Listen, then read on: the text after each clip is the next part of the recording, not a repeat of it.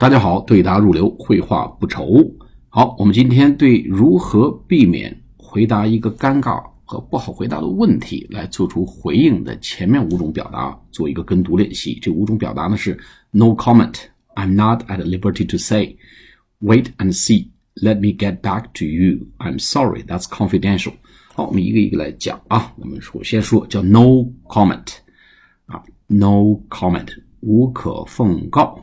啊，叫 no comment，no comment，no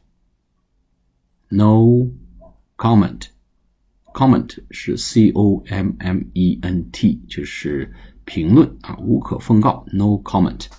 第二个呢是 I'm not at liberty to say，liberty 就是自由的意思，我没有这个授权，我没有这个 permission，我没有这个自由度，我没有这个是。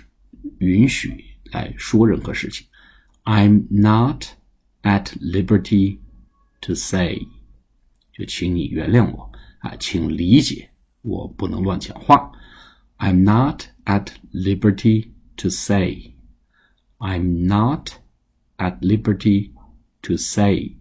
啊，第三种呢，wait and see，就是你等着瞧吧，你自然就知道了，时间会告诉你，别着急。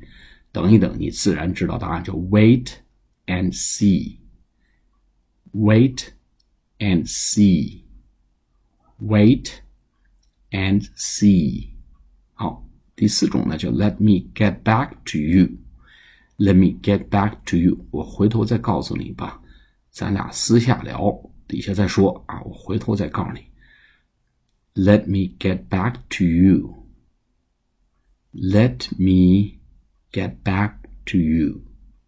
Let me get back to you，也就是 I'll give you the answer later 的意思。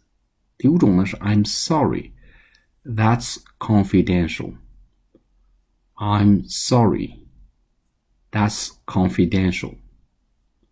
I'm sorry, that's confidential. Confidential, C O N F I D E N T I A L。